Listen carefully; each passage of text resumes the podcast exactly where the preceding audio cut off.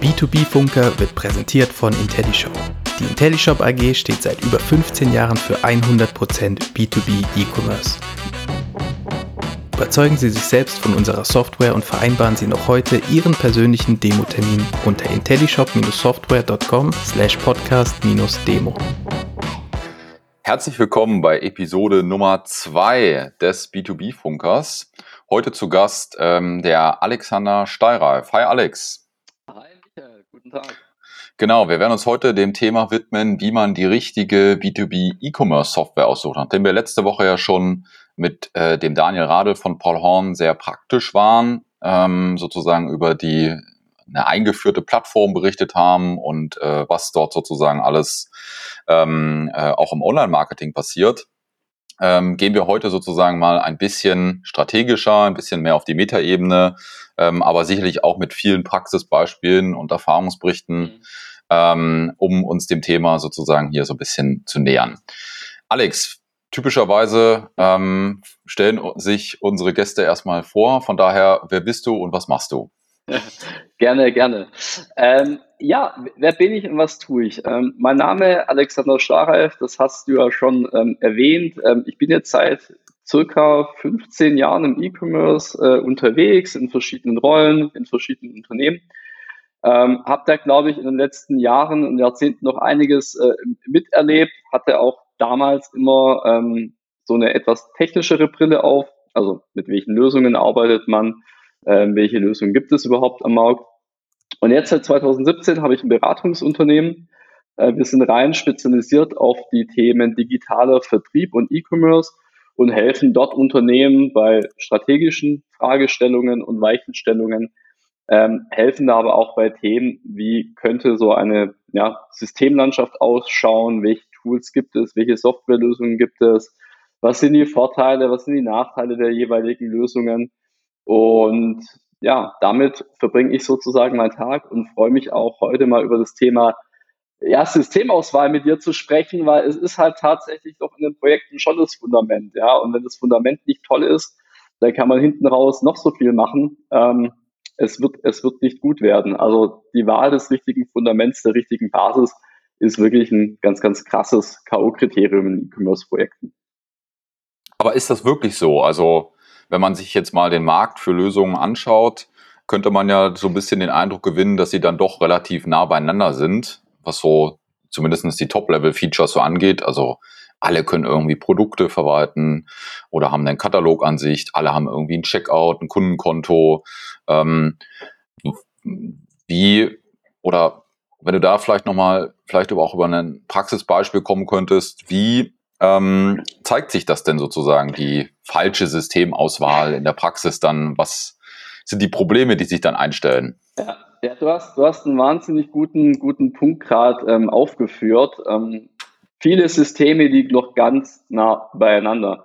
Und das ist tatsächlich der Eindruck, also ich sage jetzt mal bewusst, es ist ein Eindruck, und das ist ein Eindruck, den eben auch viele Unternehmen haben, wenn sie sich ähm, die Frage stellen, ähm, soll ich jetzt einen Shopware nehmen, soll ich jetzt einen Magento nehmen, soll ich einen IntelliShop nehmen, ähm, kommen viele Unternehmen eigentlich zu dem Schluss, naja, spielt das jetzt tatsächlich so eine wahnsinnig große Rolle, weil eigentlich können die ja alle Produkte darstellen, Produkte in den Warenkorb legen. Ähm, tatsächlich äh, zeigt sich aber die äh, richtige oder die falsche Entscheidung ähm, vor allem in späteren äh, Phasen ähm, der E-Commerce-Aktivität. Also was meine ich damit? Ja klar wird man, wenn man so einen Webshop aufbaut, in dem ersten Jahr vermutlich mit vielen, vielen Lösungen zum Ziel kommen und man merkt da gar nicht so krass die Unterschiede. Aber die Frage ist ja, was ist dann in zwei, drei, vier Jahren, wenn ich dann plötzlich anfange, ähm, ja, meine speziellen Bedürfnisse abzubilden, meine Business Cases abzubilden. Wenn ich da dann einfach Dinge machen will, die ich brauche, um mein Geschäft weiterzuentwickeln, dann stellt sich halt schon die Frage, ähm, mit welcher Lösung wird das eben gut funktionieren und mit welcher Lösung wird es dann vielleicht zu einem, ja, zu einem Kostengrab werden oder an, bei welchen Lösungen stößt man eventuell auch an Grenzen. Ja? Also die, die Gefahr, die besteht immer und man merkt es vor allem nach einigen Jahren in einem Projekt. Man wird es nicht im ersten halben Jahr merken, also nach zwei, drei Jahren wird man dann eben schon sehen, habe ich eigentlich auf das richtige Pferd gesetzt oder eben auch nicht. Mhm. Okay, verstehe. Das heißt, das ist auf jeden Fall eine Entscheidung mit viel Weitsicht, ja, die man treffen sollte. Umso wichtiger, dass wir das vielleicht mal so ein bisschen sezieren und schauen sozusagen, wie äh, man eigentlich dahin kommt, dass man äh, entscheidungsfähig ist, äh, mhm. hier die richtige, die richtige Lösung für sich, für sein Unternehmen, für sein Vorhaben entsprechend auszusuchen. Worauf schaut ihr denn sozusagen, wenn ihr äh, in solche Mandate gerufen werdet? Äh, äh, Herr Schallreif, kommen Sie mal vorbei, ne? äh, empfehlen Sie mir doch mal was, stellen Sie mir mal eine Liste zusammen, laden Sie die ein. Ähm, wie läuft das sozusagen typischerweise ab? Ja, es ist natürlich ein super, super komplexer und vielschichtiger Entscheidungsprozess. Es gibt, um das vorwegzunehmen, es gibt jetzt auch nicht das eine Kriterium, wo man sagt, ähm, linksrum oder rechtsrum und dann wird das System A oder System B, sondern es ist ja schon eine sehr ähm, detaillierte Betrachtung von verschiedenen Faktoren. Und um da mal, naja, so einen kleinen Praxiseinblick zu geben, klar, was spielt eine Rolle? Ähm, wir werden sicherlich, das kann man dann immer einfach bewerten, ähm, Preise, Lizenzkosten äh, und überhaupt die Möglichkeit, sich so ein System ins Haus zu holen, ähm, betrachten. Ja, also es gibt natürlich schon Unterschiede. Das wirst du auch sehen. Äh, Marktbegleiter, die geben dir für 1000 Euro im Jahr eine Softwarelizenz. Ähm, es gibt aber auch Marktbegleiter von euch, der kostet dann eben mal eine Lizenz äh, 200.000 Euro im Jahr. Also wenn man da an das Unternehmen mit den drei Buchstaben aus Waldorf denkt, ähm, da muss man sich im Voraus natürlich auch schon im Business Case mal durchrechnen. Ähm, ist das denn überhaupt eine mögliche Software, die man sich auch in Anführungszeichen leisten kann, die zum Budget passt? Oder ähm, gibt es da einfach schon Eingrenzungen? Ja. Also diese finanzielle, finanzielle Betrachtung ist, ist ein einfaches, ist ein einfaches Kriterium, was hier nicht mit einfließt. Ähm, aber ansonsten ist natürlich ganz, ganz wichtig, die, die Anforderungen zu verstehen. Und bei den Anforderungen geht es jetzt nicht darum zu sagen, ich habe ein Produkt und das lege ich in den Warenkorb rein, sondern da geht es ähm, auch darum, mal zu verstehen, was wird denn in den nächsten zwei, drei, vier, fünf Jahren überhaupt ein wichtiges Thema bei mir im E-Commerce? Ähm, ist es ein Subscription-Business, was vielleicht eingeführt ähm, wird? Ähm, also ändert sich das, das, das Geschäftsmodell, wird vielleicht gar nicht mehr einfach nur ein Produkt gekauft und ein Produkt bezahlt. Ähm, vielleicht gibt es auch, wenn ich ein Produzent von Maschinen bin, vielleicht gibt es dann irgendwann mal ähm, Transaktionen, die mit der Laufzeit der Maschine zusammenhängen oder ähnliches. Also man muss, man muss von Anfang an einen sehr, sehr guten Überblick haben von dem, was man kurzfristig erreichen möchte, was kurzfristig abgebildet werden muss, was mittelfristig abgebildet werden muss und auch wo die Vision hingeht. Und das ist eben auch ein ganz, ganz wichtiges und essentielles äh, Entscheidungskriterium, wenn man sich später Lösungen anschaut. Okay, also es, man sollte sich sozusagen vorher schon bewusst gemacht haben, ähm, wo will ich hin, also Ziele, Business Case hast du erwähnt, ist sicherlich ein, ein wichtiger Faktor, ähm, weil natürlich klar, jemand, der jetzt schon die äh, Champagnerkorken knallen lässt bei äh, 100.000 Euro Jahresumsatz im E-Commerce, ähm, mhm.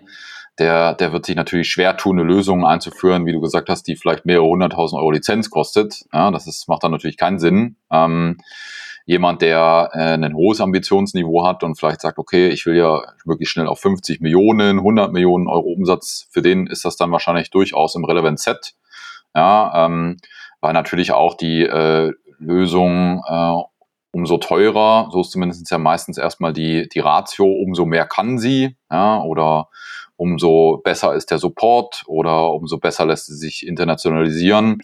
Ähm, das ist ja wahrscheinlich erstmal so auf ich würde jetzt mal sagen, ganz High-Level-Sicht wahrscheinlich so die, die, die Kurzform. Mhm. Ähm, ob das stimmt, schauen wir uns gleich nochmal in der Tiefe an. Ähm, aber davor äh, nochmal die Fragestellung, mhm. ich weiß nicht, wie oft sie gestellt wird, aber ich kann mir gut vorstellen, dass der ein oder andere Entscheider da durchaus drüber nachdenkt. Ähm, aber wie, wie oft begegnet sie euch denn diese Make-or-Buy-Frage? Ja, weil neben Einkaufen kann ich ja auch sagen, okay, ich baue das jetzt alles selber ja, ähm, weil das zum Beispiel Kern meiner Wertschöpfungskette ist. Ja, ist tatsächlich, tatsächlich ein guter Punkt. Ähm, sagen wir mal so, man klärt ja auch am Anfang grundsätzlich mal technische, technische Rahmenbedingungen ab. Ähm, vielleicht sogar noch, bevor man sich über, über Make or Buy ähm, ähm tatsächlich unterhält. Also ähm, was gibt es denn überhaupt im Unternehmen für, für Technologien? Also mit, mit was wird aktuell gearbeitet? ähm, wenn es bei dem Kunden oder bei dem Unternehmen schon Entwickler gibt, was, was, was, was haben die im, im Portfolio? Also haben die denn überhaupt Zeit, später so eine Lösung selbst zu betreuen oder so eine Lösung zu entwickeln? Oder ist das dann überhaupt gar nicht realistisch? Ähm, das heißt also so eine Abklärung von, von, von technischen Rahmenbedingungen, auch was so eine IT-Strategie angeht und so eine Philosophie angeht, auch super, super, super wichtig. Ähm, will ich irgendwas, was in der Cloud läuft, will ich was selber hosten? Und in dem Rahmen wird man natürlich auch immer drüber sprechen, kaufe ich mir einfach eine Software in Anführungszeichen von der Stange und gehe ins Customizing ähm, oder fange ich tatsächlich an, eine Lösung von null an zu entwickeln.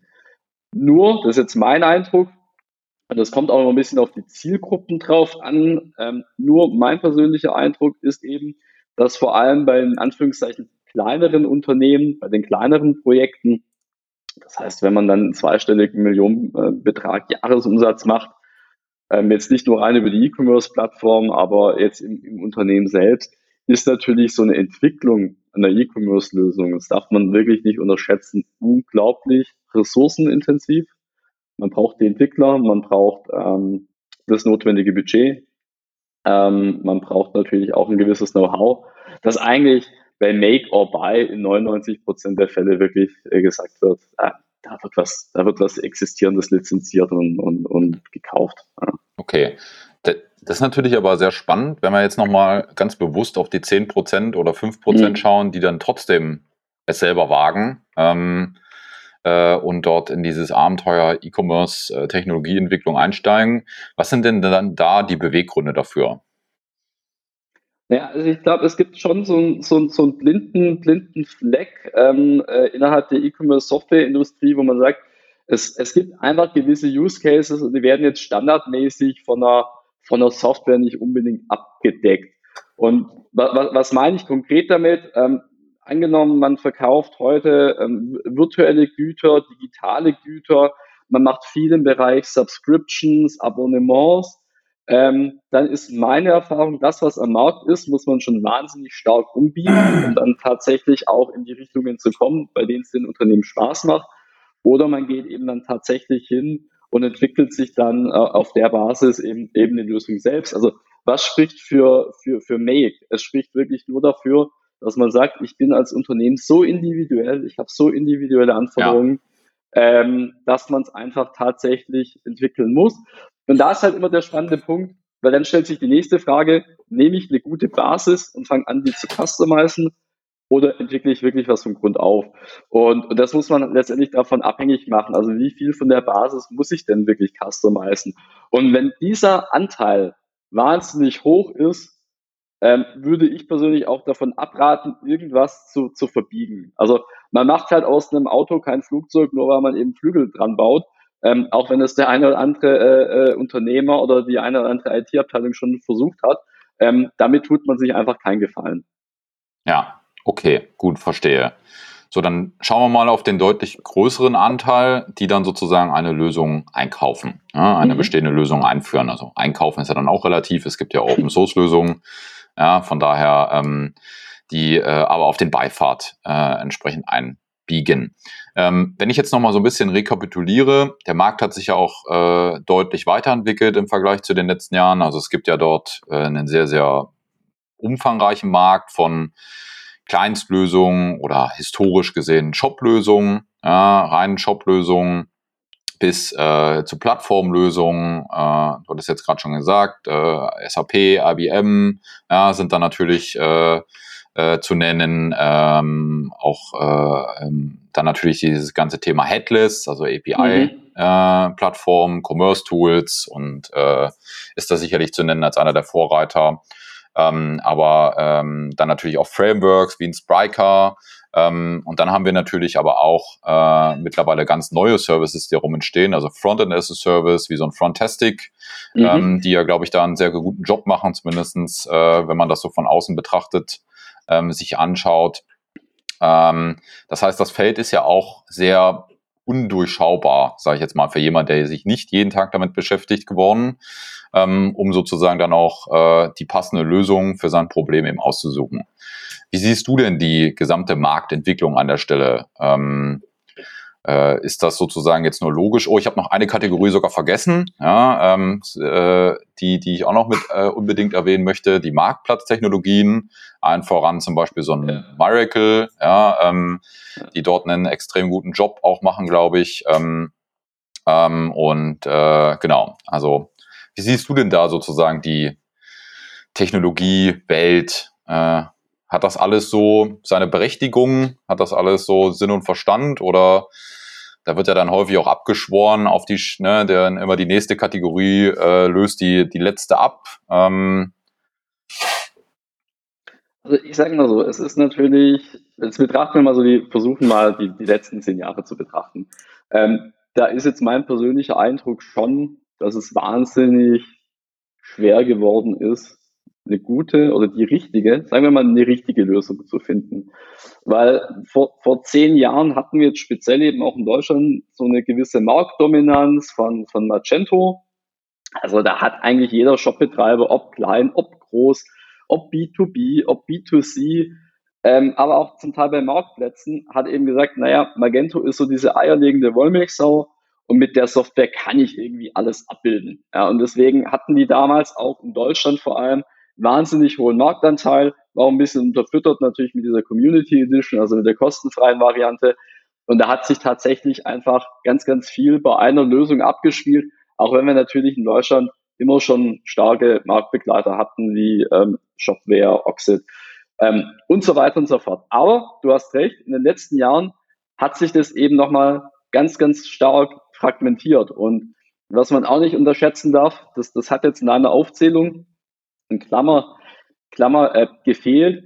Es gibt auch immer mehr Branchen und Einkaufsverbände, die auch mit eigenen Lösungen ums, ums Eck kommen. Also wenn man sich in Deutschland den, den Markt der verfügbaren Softwarelösungen anschaut, ist es tatsächlich ein riesen, riesen, riesengroßer Dschungel, weil man zum einen, wenn man Bestandteil oder Teil eines, eines Verbundes ist, eines Einkaufsverbandes, eines Branchenverbandes, da schon oftmals die Möglichkeit hat, auf eine Lösung zuzugreifen. Dann haben wir diese ganzen internationalen Player, die zum Teil in Deutschland eine eher untergeordnete äh, Rolle spielen. Also Oracle hat eine E-Commerce-Lösung, IBM hat eine E-Commerce-Lösung, ähm, spielt tatsächlich in Deutschland gar nicht so eine große Rolle, aber die gibt's. Wir haben dann in Deutschland natürlich eine ganz, ganz breite Facette an B2B und B2C-Lösungen, Shopware, Oxid, ähm, IntelliShop, kleinere Lösungen wie, wie Electronic Sales. Und dann geht es eben auch nochmal in gewisse Nischen rein, Marktplatzlösungen, reine API-Ansätze. Ähm, da tut sich auch wahnsinnig viel am Markt. Ich nenne jetzt nur mal ein, ein Stichwort, ein Namen, weil ich die Firma eben auch jetzt ähm, kenne, weil die bei uns aus Stuttgart kommen, also ums Eck mit, mit Emporix. Also es gibt wahnsinnig viel, Wenig ist wirklich bekannt. Ja, so die üblichen Kandidaten kennt man. Aber wenn man dann wirklich in Details absteigt, dann tun sich da ganz, ganz viele Lösungen und auch Alternativen auf, wo man als Unternehmen, als Auftraggeber ähm, tatsächlich gar nicht den Überblick behalten kann. Ja. Also es ist sehr, sehr, sehr undurchschaubar. Okay, aber wie bekomme ich denn sozusagen da jetzt eine, eine passende Liste an, an äh, Lösungen zusammen, sozusagen? Ja dass ich, äh, dass ich sozusagen da auch, äh, ja, es ist ja meistens die Gefahr, dass man die so Entscheider dann umtreibt, ne, dass sie irgendwas nicht sehen, ja, oder dass sie äh, ne, in ihrem Relevant Set irgendwas, äh, eine passende Lösung vielleicht vergessen haben. Ja. Wie komme ich denn sozusagen da an die relevanten, sagen wir mal, sind das jetzt zehn Unternehmen oder sind das 20? Ja? Wie sieht denn so eine Longlist an der Stelle dann aus? Also ich muss dir, ich muss dir gestehen, ähm, mir und ähm, ich beschäftige mich natürlich sehr, sehr stark mit diesen Themen. Mir passiert es auch ab und zu, dass ich dann plötzlich äh, eine, eine Lösung entdecke, eine, eine Lösung mir an den Kopf geworfen wird, wo, wo ich sage, okay, das habe ich jetzt noch, noch, noch nie gehört und die existiert irgendwie schon seit x Jahren und ich dann auch selbst immer ähm, doch äh, verwundert und irritiert bin, ähm, was man, was man selbst, äh, der sich da jeden Tag mit dem Thema beschäftigt, gar nicht so wahnsinnig auf dem, auf dem, auf dem Radar hat. Und wenn man, wenn man jetzt natürlich äh, als Unternehmen äh, selbst mal auf die Suche geht und versucht auch schon so eine Vorqualifizierung zu machen, dann, ähm, dann hat man einfach so mehrere Bestandteile, wo man ansetzen kann. Ich kann natürlich mal gucken, was, was, was sagt denn da Gartner gerade eigentlich? Ja, das ist dann auch wahrscheinlich so ein Ansatz, die ähm, von oder der von Mittelständlern wahrscheinlich ähm, eher, eher geschätzt wird als von den kleineren Unternehmen. Das heißt, man guckt dann wirklich mal so in Gartner-Quadranten rein, ähm, was tut sich denn da überhaupt auf dem, auf dem Markt und welche Möglichkeiten gibt es. Eine Variante, die zweite Variante ist natürlich, äh, in, in eigene Research eben reinzugehen, ähm, tatsächlich über, über Internet, über Branchenverbände, was auch immer. Und dann hat man erstmal einen guten, guten Marktüberblick. Ja, dann hat man einfach mal einen, einen validen Überblick, wo man sagen muss, vermutlich, ja, gibt es da noch zwei, drei, vier, fünf Kandidaten, die man nicht auf dem Schirm hat, ist dann aber am Anfang vielleicht gar nicht so wahnsinnig tragisch.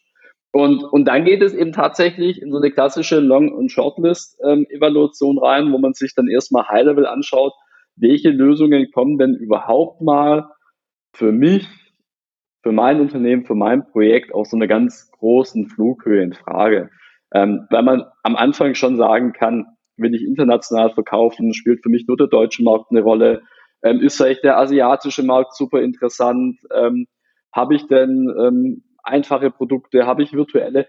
Also da gibt es ja schon so ein paar Rahmenbedingungen, die man relativ schnell klären kann und auf der Basis kann man oftmals, nicht immer, aber oftmals schon ganz, ganz stark eingrenzen. Okay, gut. Dann habe ich Longlist und Shortlist sozusagen oder aus der Longlist eine Shortlist erstellt. Das hast du ja gesagt, da sollte man eher eine hohe Flugebene behalten, um nicht zu tief sozusagen also, einzutauchen. Und dann habe ich sozusagen die Shortlist vor mir. Ne? Also ich habe also, ja irgendwie ja? Ja, um, um, um, das, um das vielleicht nochmal kurz, kurz zu ergänzen, weil das klingt jetzt äh, auch, glaube ich, äh, vielleicht für den einen oder anderen etwas, etwas akademisch, et, etwas zäh.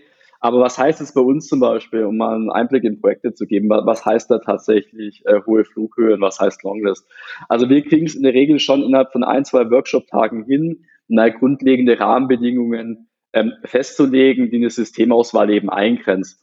Ähm, dazu gehört der anfangs beschriebene Business Case, also man wird grob wissen, was ist denn überhaupt finanziell sinnvoll, vielleicht gar nicht mal unbedingt machbar, aber was, was ist finanziell sinnvoll für dieses Projekt. Ähm, man wird ähm, schon relativ einfach sagen können, mit, mit welchen Systemen muss denn die Lösung später sprechen. Ähm, ist es ein System? Sind es 20 Systeme? Ist es ein SAP? Ist es ein Navision? Ähm, was wären denn solche Alleinstellungsmerkmale für meinen Kunden? Sind es umfangreiche Konfiguratoren? Ist es der schnelle Bestellprozess? Sowas kriegt man in der Regel in ein, zwei Tagen raus.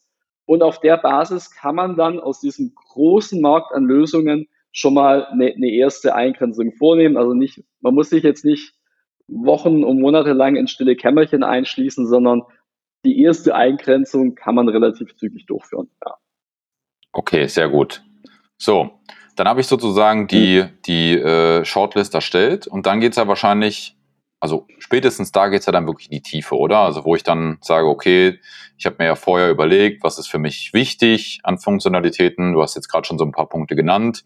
Ich greife das nochmal auf. Also du hast Internationalisierung genannt, äh, Integrationsfähigkeit. Ähm, dann hast du auch, ich sage jetzt mal, New Business äh, genannt, sowas wie Subscription-Sachen mhm. oder so. Wenn ich da erste Experimente mitmachen muss, muss ich es vielleicht nicht immer ja bauen, sondern da gibt's ja dann schon Lösungen, die zumindest erste Ansätze oder eine erste Idee einer Umsetzung mitbringen, wenn es auch in der Tiefe vielleicht nicht so funktioniert, ähm, wie man sich das nachher vorgestellt hat, aber da kann man zumindest wahrscheinlich mal einen guten MVP drauf bauen.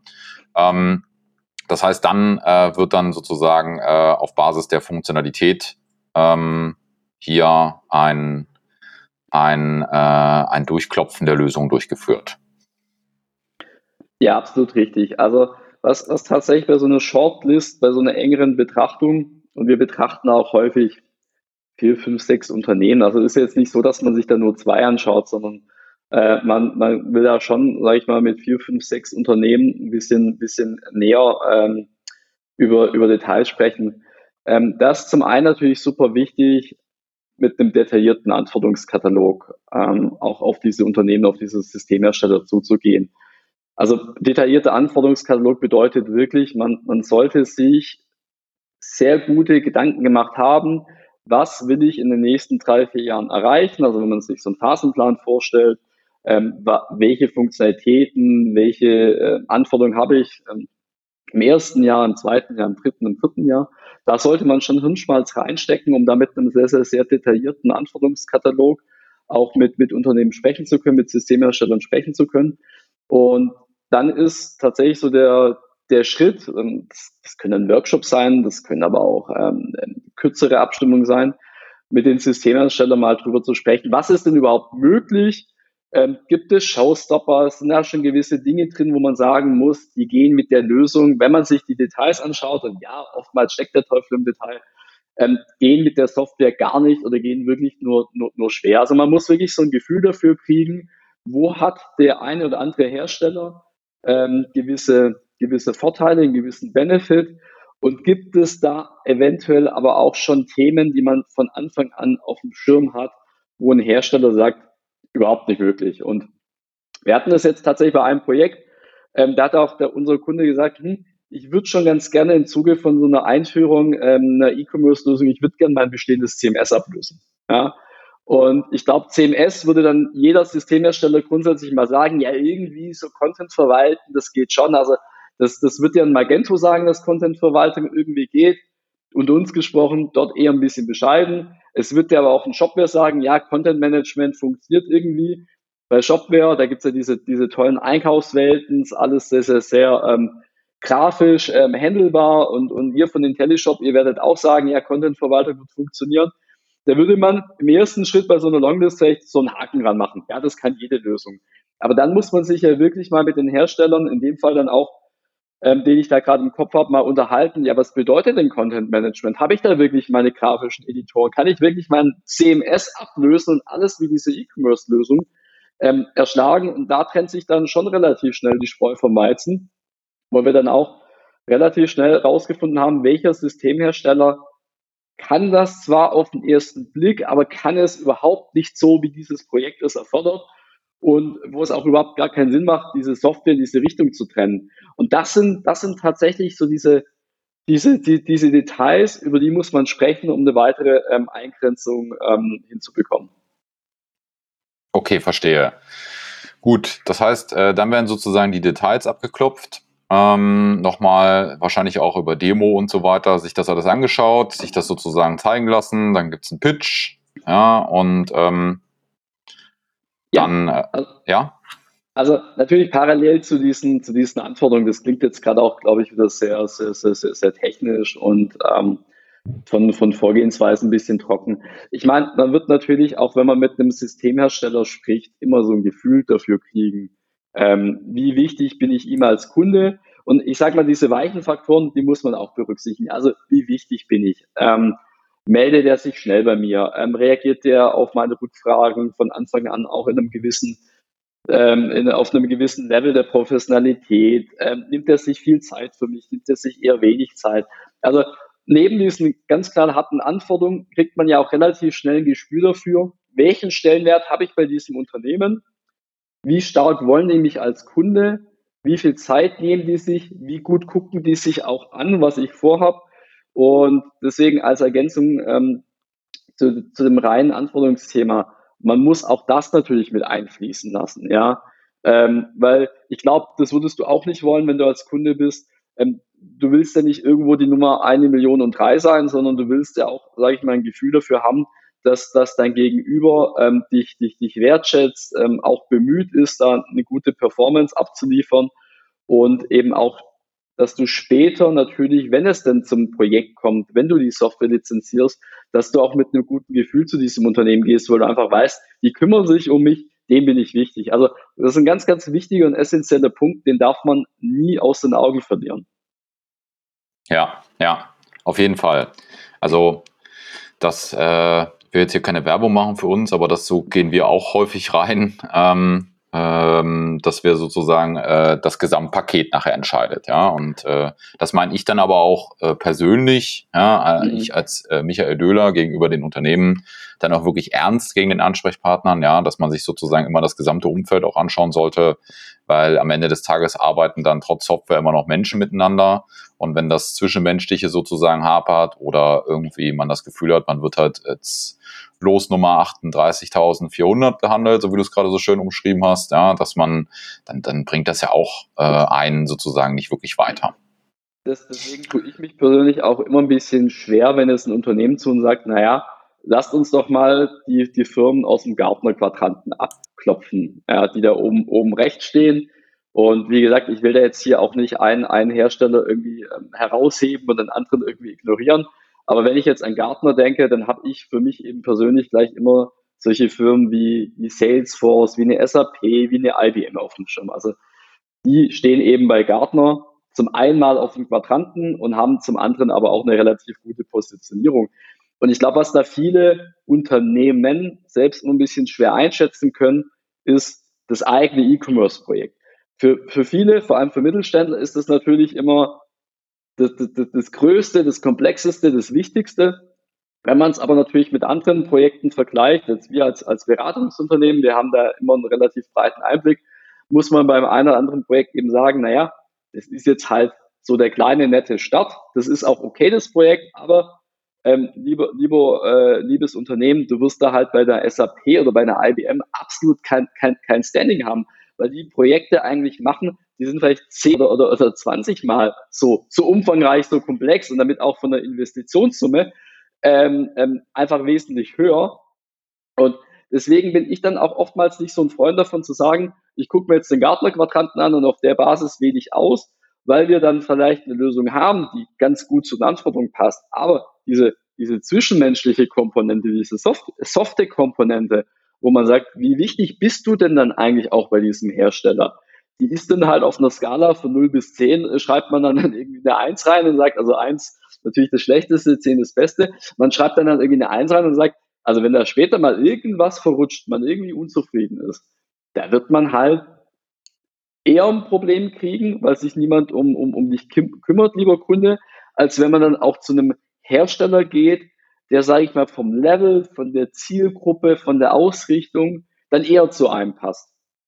Also das ist oftmals ein spannendes Thema, weil natürlich in äh, oder also Selbstwahrnehmung, Innenwahrnehmung, Außenwahrnehmung oftmals auch bei so E-Commerce-Projekten dadurch eben auch bei diesen Auswahlprozessen etwas etwas differenziert. Ja.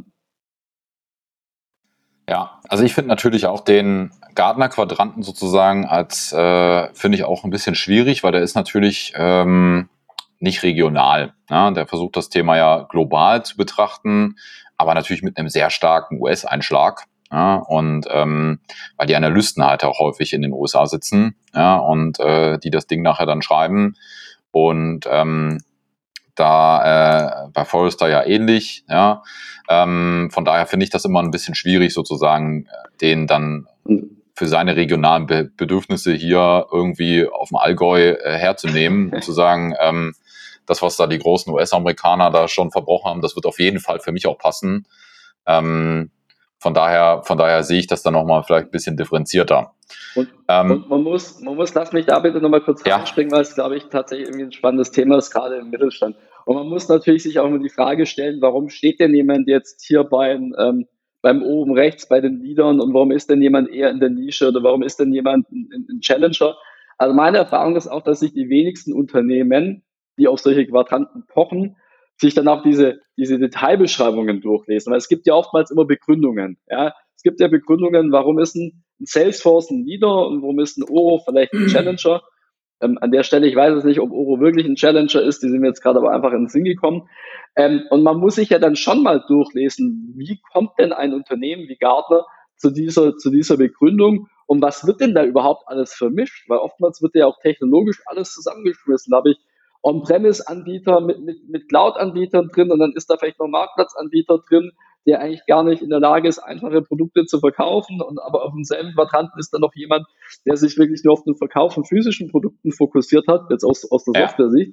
Und deswegen, man muss, man muss das mit Vorsicht genießen. Grundsätzlich jede Übersicht, jede Statistik, jede Zusammenfassung, das ist auch immer mein Tipp, egal von wem die kommen. Man sollte schon immer hinterfragen, kommt es eigentlich zu dieser Bewertung und spielen dann vielleicht negative Punkte für den Softwarehersteller A bei mir gar keine Rolle und vielleicht spielen aber auch diese positiven Punkte vom Softwarehersteller B für mich überhaupt keine Rolle. Ja, ja. Verstehe. Passt. Ähm, ich würde gerne noch mal so ein bisschen ähm, zusätzliche Auswahlkriterien äh, versuchen mit einzuwählen, weil ich glaube, der restliche Prozess ist jetzt dann irgendwie für jeden irgendwo ja. auch klar. Ne? Also es wird dann gepitcht und dann gibt es eine Verhandlung und irgendwann unterschreibt man die Verträge und alles ist soweit gut. Ähm, aber nochmal, um auf das Thema Auswählen ähm, äh, nochmal einzugehen. Mhm. Ähm, wie wichtig sind sozusagen denn ähm, diese Review-Plattformen? Ja, also äh, es gibt ja ähm, die Gartner Peer Insights, ähm, dann gibt es äh, dieses G2 Crowd äh, und jetzt seit letztem Jahr habe ich mit viel Freude in der Tat, muss ich gestehen, äh, verfolgt, dass die OMR, die Online Marketing Rockstars, ja auch so eine Reviews-Plattform gelauncht haben. Ähm, da gab es jetzt auch äh, vor kurzem das erste Shop-System Review-Panel. Äh, ähm, ähm, also ich finde insofern gut, weil ich sozusagen auch, wenn ich mein persönliches Einkaufsverhalten anschaue, mein privates Einkaufsverhalten immer auf Bewertungen auch sehr stark schaue und auf Meinungen anderer sozusagen schaue. Jetzt sind natürlich die Bewertungen gerade im Shopsystem-Umfeld noch überschaubar. Also da gibt es jetzt keine hunderttausenden Leute, weil natürlich Shopsysteme jetzt auch nicht äh, äh, jeden Tag wie Sand am Meer eingeführt werden und gekauft werden, wie irgendwie ähm, äh, MacBooks, ne, von äh, wo es dann auf Amazon halt irgendwie die Bewertungsbox in die Höhe schnellt oder andere äh, B2C-Güter dieser Art. Ähm, wie siehst du denn das? Also sind diese Reviews, diese Review-Plattform wichtig? Ähm, werden die wichtiger werden? Ähm, werden die teilweise schon in Auswahlprozesse mit eingebunden? Sollten die mit eingebunden werden? Also es ist natürlich, es ist natürlich immer gut, wenn es ähm, Listen, äh, Plattformen gibt, ähm, auf, auf denen man sich mal einen Überblick verschaffen kann, wie ist denn dieses Markt, äh, wie, wie schaut das Marktumfeld aus? Also was gibt es denn überhaupt für, für Möglichkeiten?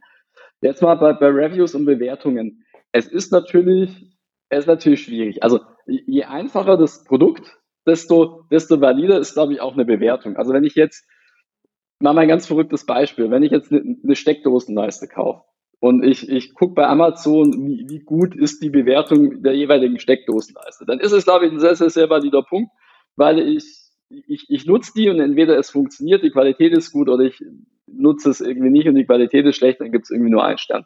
Jetzt haben wir natürlich im, im Bereich der Software und vor allem bei den B2B-E-Commerce-Lösungen haben wir ja oftmals wahnsinnig große, große Projekte, wo man sich für eine Basis, für eine Basislösung entscheidet, aber ganz, ganz viel im Bereich der Individualisierung und des Customizings mit dieser Basislösung macht. Und, und wenn man dann auch einen Eindruck von der Software bekommt, dann hängt es meistens immer mit dem Implementierungspartner zusammen, es hängt mit dem Customizing zusammen. Äh, man, man schildert ganz oft Projekteindrücke, die erstmal mit der Lösung an sich gar nichts zu tun haben. Also im Sinne von, oh, das Magento-Projekt ist jetzt sehr viel zu teuer gewesen und man musste ganz, ganz viel selbst implementieren. Und wenn, wenn ich sowas höre, dann stelle ich halt auch immer die Frage, an wem lag es denn jetzt? Lag es an, an der fehlenden äh, Spezifikation? Lag es am falschen Implementierungspartner? lag es an der fehlerhaften Kommunikation. Und oftmals sind es einfach Punkte, die mit der Software, für die ich mich entscheide, gar nicht so wahnsinnig viel zu tun haben. Und deswegen glaube ich auch, wenn man, und das empfehlen wir schon, also wenn wir jetzt jemand eine, eine Lösung ABC empfehlen, dann sagen wir schon, hm, wir kennen da Unternehmen, die haben Lösung ABC auch eingeführt.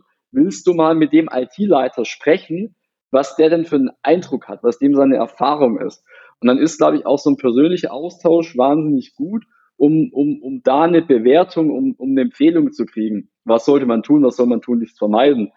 Ähm, wenn es jetzt aber eher um Meinungen sind, die dann auch im, im, im Netz kundgetan werden, dann sehe ich das ein bisschen schwierig, weil die Komplexität ist viel zu groß, um das in wenigen Sätzen, in, in wenigen Minuten, wenn es vielleicht mal ein Video ist und Co. zusammenzufassen.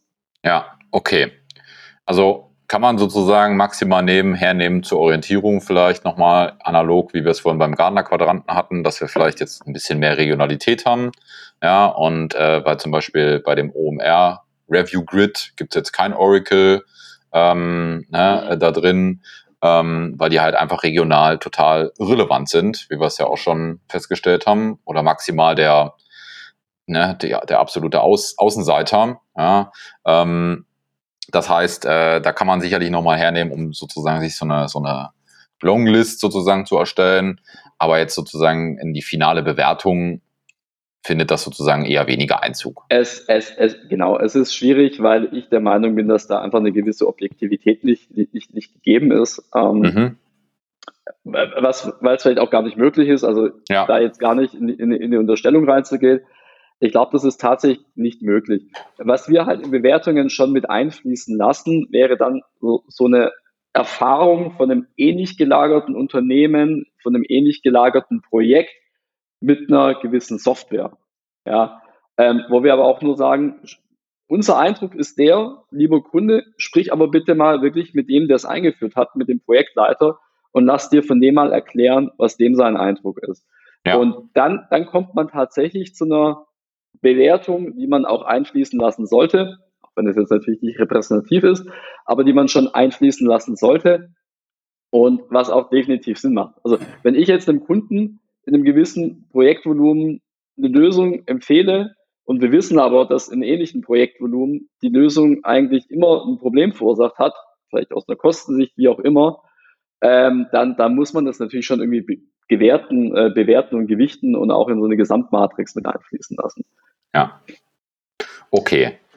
Passt für mich. Ähm, ich habe noch mal, ich habe ein bisschen einen Blick auf die Uhr, deswegen ähm, ähm, ähm, wir sind jetzt schon bei Minute 40 und ich habe noch zwei spannende Fragen, ähm, wo wir, glaube ich, auch noch mal äh, gut äh, drüber diskutieren, aber du hast noch einen Punkt. Ich wollte noch, ich wollte noch kurz eine Ergänzung mit einfließen lassen. Ja. Ähm, einfach weil, weil tatsächlich doch, es, es gibt enorm viele Faktoren und enorm viele Kriterien. Äh, Nochmal ganz kurz, wenn man über, über Hersteller und, und, und Co. spricht. Ähm, was ich da eben als softe Faktoren auch mal ganz, ganz wichtig finde, ist ähm, die Zukunftsaussichten. Wo geht die Reise eigentlich hin des jeweiligen Herstellers? Also wie, wie schaut die Roadmap aus? Was kommt da in den nächsten Jahren? Ähm, wie ist auch die Investitionssicherheit? Also wenn ich meine, mein Budget bei einem gewissen Unternehmen lasse, ähm, gibt es da eventuelle Risiken, dass dieses Unternehmen in den nächsten Jahren vielleicht gar nicht mehr existiert? Ähm, also auch, auch das, so diese groben Rahmenbedingungen des Systemherstellers, finde ich, ist auch nochmal ein ganz, ganz, ganz wichtiger Punkt neben Sympathie, wie wichtig bin ich ihm und Co. Das eben auch ja. einfließen zu lassen. Also großer Punkt Investitionssicherheit. Ja. Sehr gut. Nee, auf jeden Fall sehr wichtig, ja, weil äh, wenn man denn da paar äh, 10.000, vielleicht sogar mehr als 100.000 Euro, mehrere hunderttausend Euro bei den größeren Projekten dann ausgibt, dann will man ja nicht äh, zwei oder drei Jahre später die Investition ab, komplett abschreiben, ja, sondern ähm, äh, diese Zukunftssicherheit, das ist sicherlich ein wichtiger Punkt. Ähm, gut, ähm, wie lange dauert denn so ein Prozess von ich äh, fange jetzt an sozusagen, äh, ne, irgendwie die, Geschäft, die Geschäftsleitung hat entschieden, ja, wir müssen da was tun, ja, bis äh, zum, ich sag jetzt mal, bis zu den Vertragsverhandlungen. Ja klar, ist natürlich immer die, die, die Frage, ja, was, was, was kostet ein Auto? Ähm, also es, es kommt auch immer ein bisschen drauf an. Also wenn wir wirklich mal davon ausgehen, dass ein Unternehmen sagt, meine Grundvoraussetzung ist, ich habe die Entscheidung getroffen, ich will E-Commerce machen, ich habe auch Ressourcen verfügbar. Ich habe ein gewisses Projektteam, das Frage und Antwort stehen kann. Ähm, ich habe aber mich noch gar nicht um, um Anforderungen und Co. Ähm, bemüht. Ähm, dann kann man schon sagen, wenn es richtig, richtig knackig äh, abläuft, das heißt, wenn es keine Urlaube gibt äh, und eben auch die einfach Ressourcen zur Verfügung stehen, kann man schon sagen, bis zur finalen Unterschrift ähm, unter, unter den Systemhersteller, vielleicht sogar unter den Implementierungspartnern, kann man schon so bei zwei, drei Monaten rauskommen. Das ist jetzt nicht zwei, drei Monate, dass man da am Stück sieben Tage die Woche durcharbeitet, aber man kommt einfach auf zwei, drei Monate, weil man in, in Workshop-Phasen natürlich immer so einen gewissen Versatz hat, wo man auch mal Dokumente rüberschickt, man, man drüber gucken muss, interne Abstimmungsrunden beim Kunden passieren. Mhm. Ähm, wenn man mit Unternehmen spricht, äh, die stehen natürlich auch nicht immer alle Gewehr bei Fuß. Aber wenn man, wenn man es wirklich knackig durchzieht, wären wir jetzt als Beratungsunternehmen in der Lage, sowas innerhalb von zwei, drei Monaten abzubilden.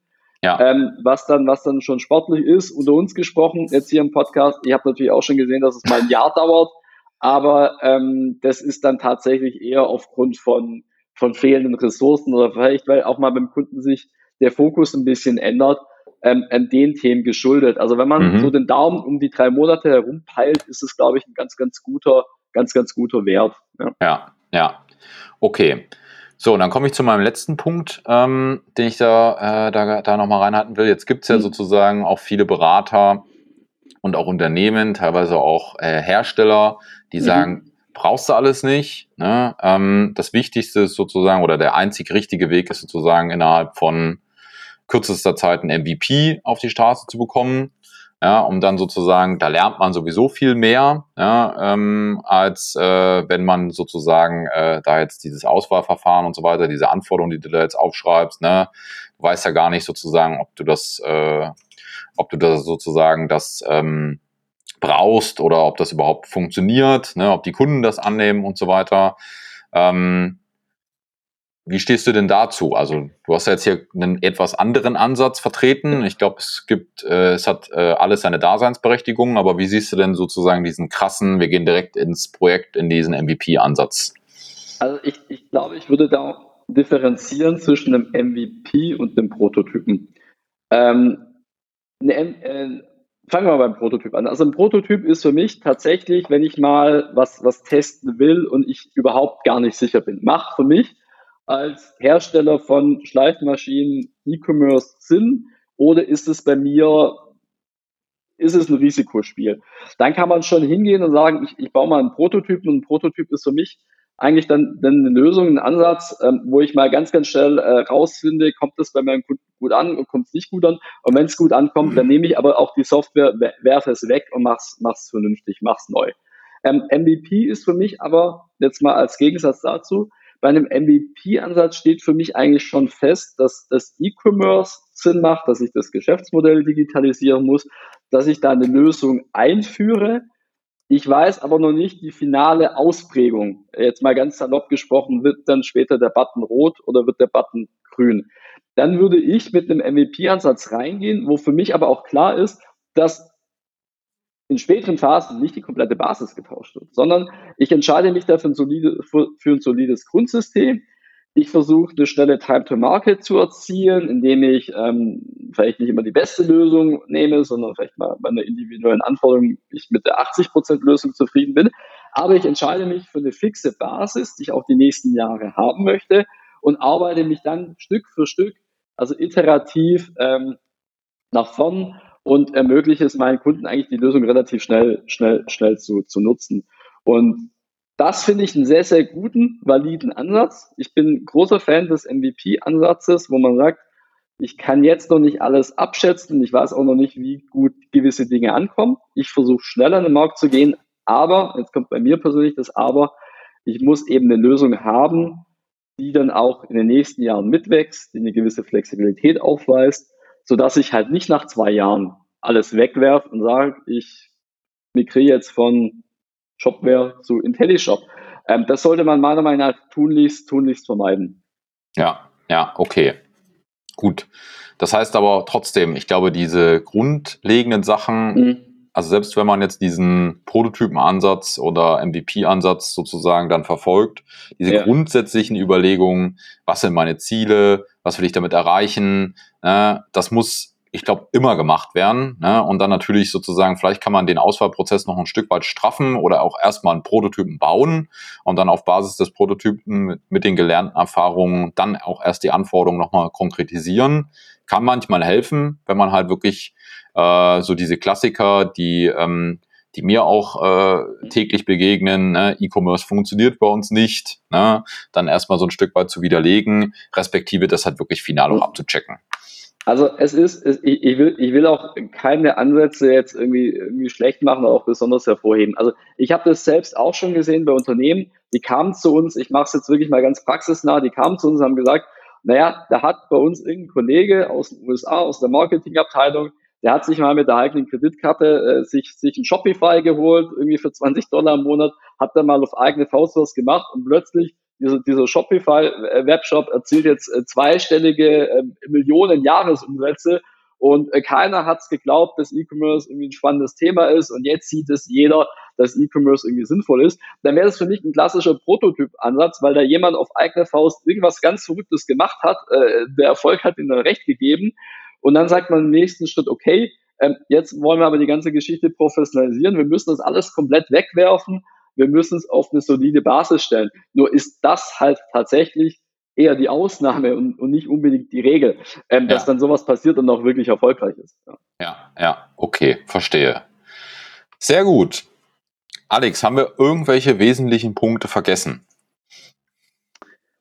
Wir sind schnell durch ein wahnsinnig komplexes Thema ähm, durchgesprungen. Und ähm, was, was mir an der Stelle tatsächlich wirklich wichtig ist, ähm, das auch nochmal für viele, viele Unternehmen mitzugeben, vielleicht tatsächlich ein Punkt, den wir so ein bisschen am Rande äh, touchiert haben, ähm, macht grundsätzlich so eine neutrale, unabhängige Bewertung, wer auch immer die durchführt, macht die Sinn oder macht die keinen Sinn. Es gibt ja auch so diesen Ansatz, ich gehe eben direkt zu einer Agentur und die hat dann halt irgendwie ein, zwei Lösungen im Portfolio und ich finde die Agentur gut und man nimmt dann eben eine von diesen Lösungen.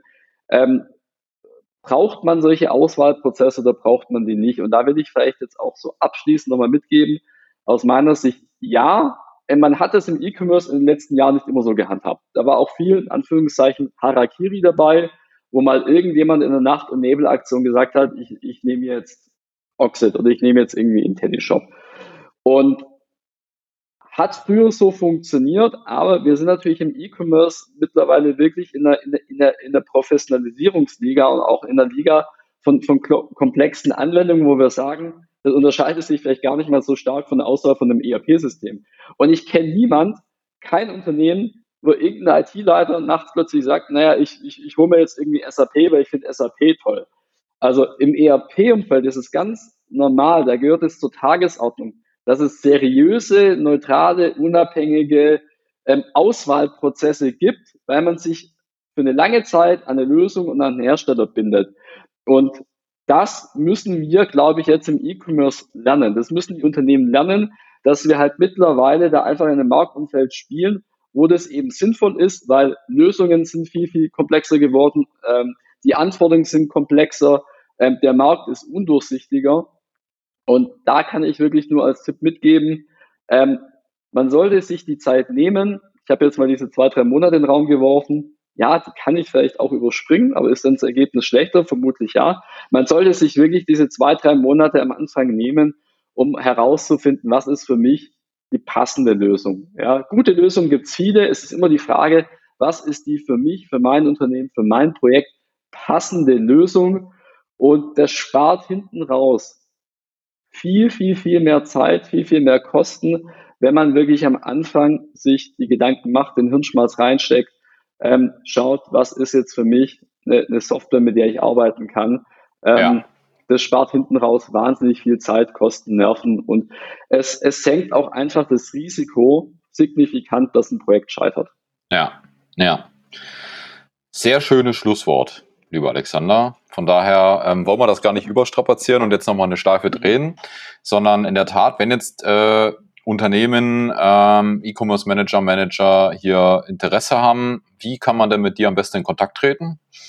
Ja, es ist relativ einfach. Ähm, einfach mal auf www.stahlreif.com vorbeischauen, gehe mal davon aus, dass auch irgendwo ein Link platziert wird in der Episode.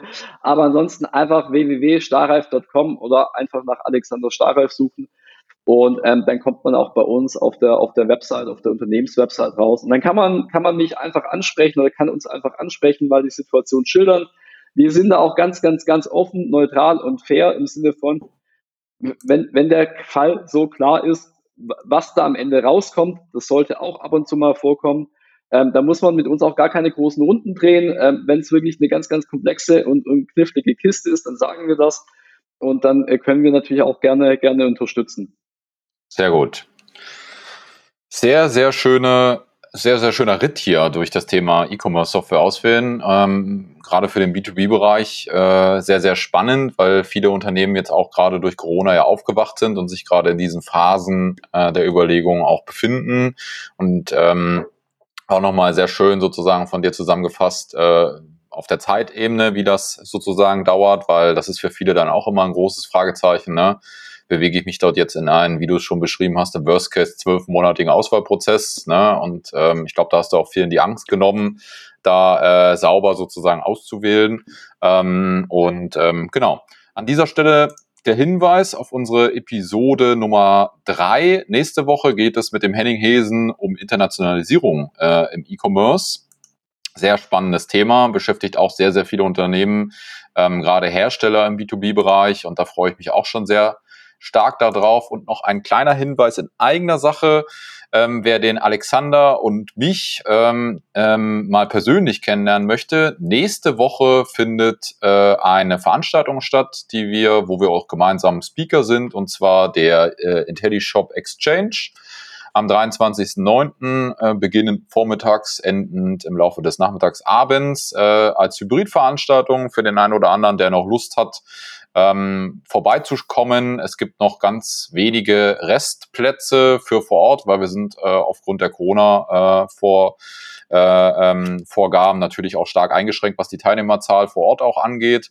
Aber das Ganze findet natürlich auch äh, online statt, zumindest der Vormittagsteil. Der Nachmittagsteil mit den Panels ist dann wirklich den Teilnehmern vor Ort ähm, vorbehalten. Von daher, wie gesagt, noch dieser kleine Hinweis hier in eigener Sache. Nächste Woche in Karlsruhe am 23.09. Auch dort packen wir genauso wie den Link auf deiner Webseite natürlich in die Show Notes hinein, so dass man sich dann mit dir ähm, auch vernetzen kann. Alex, vielen Dank an dieser Stelle. Dir gebührt das letzte Wort und ich sage schon mal Tschüss an dieser Stelle. Ja, Michael, ich bedanke mich natürlich auch erstmal für die Einladung. Ähm, hat, hat wahnsinnig viel Spaß gemacht. Zum Zweiten, dass du jetzt auch dieses Thema gewählt hast, über, über was wir jetzt heute gesprochen haben weil es mir eben ähm, auch ja wirklich eine, eine Herzensangelegenheit ist und auch einfach ein Thema darstellt, welches mich äh, tagtäglich äh, begleitet. Ähm, ja, was bleibt noch abschließend zu sagen? Ähm, es war wirklich wahnsinnig ähm, spannend. Wem der Ritt ein bisschen zu schnell ging, gerne einfach bei uns auf der Website vorbeischauen oder mir auch einfach mal eine E-Mail schicken. Ähm, in dem Zuge kann man auch bei uns nochmal in den Blog reinschauen. Das hatte ich gerade nämlich noch kurz vergessen zu erwähnen. Äh, wir listen da auch immer ganz, ganz viele E-Commerce-Lösungen auf. Äh, wir, wir beschreiben die, wir, wir stellen viel kostenfreien Inhalt zur Verfügung, ähm, der auch bei solchen Entscheidungsprozessen hilft. Und mich würde es natürlich auch freuen, wenn viele von Ihnen ähm, ja beim Event vorbeikommen, was, was die IntelliShop veranstaltet, dass man sich persönlich trifft, da noch einen guten Austausch hat und kann nur ganz, ganz viel und großes Gelingen äh, bei, bei, beim E-Commerce, beim eigenen E-Commerce-Projekt äh, wünschen. Äh, wenn da gerade eins in der Mache ist, äh, die Daumen drücken, dass nichts schief geht und äh, natürlich auch nochmal eine gute Zeit an der Stelle mitgeben. Alles klar, bis dann. Ciao. Danke, ciao, ciao.